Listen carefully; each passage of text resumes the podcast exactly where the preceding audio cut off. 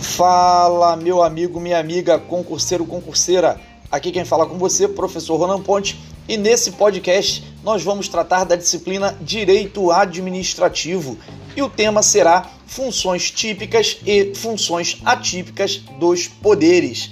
Você que está aí se preparando, fique atento, não perca nenhuma das dicas que eu vou dar aqui preste bastante atenção, faça as suas anotações, porque daqui sairão bastante informações que serão importantíssimas para você gabaritar a sua prova. Vamos lá falar das funções típicas do poder executivo. A função típica desempenhada por esse poder é função administrativa, ou seja, administrar e executar as leis e a sua função atípica ela é exercida dentro de um contexto de uma função legislativa, onde nós temos ali a edição de decretos, medidas provisórias e regulamentos.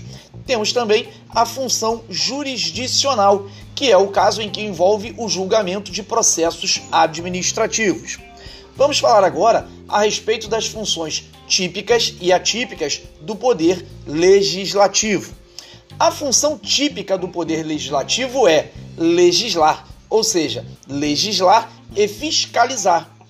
Temos também a sua função atípica, cujo conceito é de função administrativa, realizar concursos, licitações e conceder férias.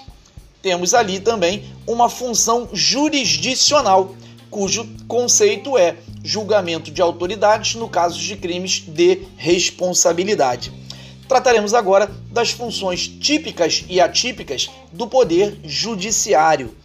A função típica do poder judiciário é uma função jurisdicional, ou seja, juridicar é trabalhar o conceito do direito. E a função atípica, ela é desenvolvida através de uma função legislativa, onde elabora os regimentos internos. E temos também uma função administrativa, na qual ela realiza as licitações.